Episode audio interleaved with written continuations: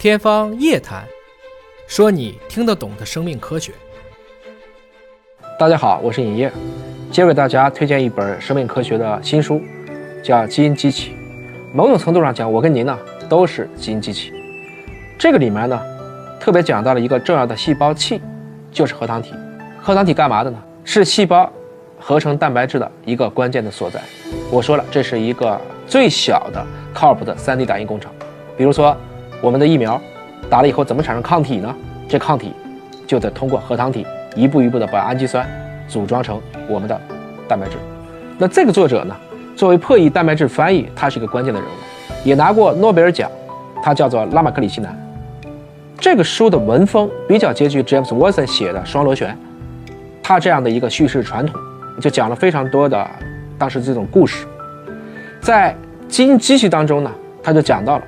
解析核糖体和双螺旋，包括我们现在熟知的基因编辑这个技术，它都是一个竞赛，有大量的磨合，也有不断的重启，甚至也遭遇过竞争对手的针锋相对。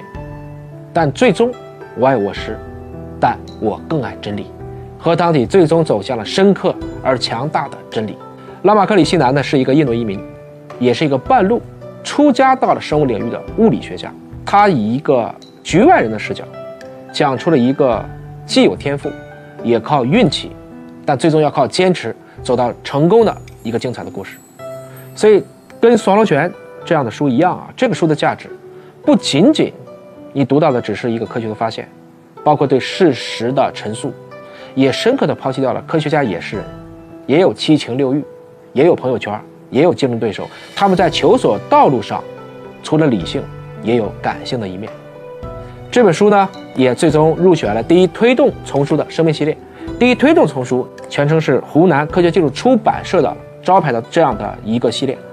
它在生命系列里，包括我们讲过的生命是什么、生命的语言，也包括这本基因机器。开卷有益，书不厚，建议大家可以在一周之内读完，并做笔记，再把笔记做到您的一个哪怕是 Excel 的数据库里，对于你了解那一系列。在分子生物学时代，跌宕起伏的建立知识框架，大有裨益。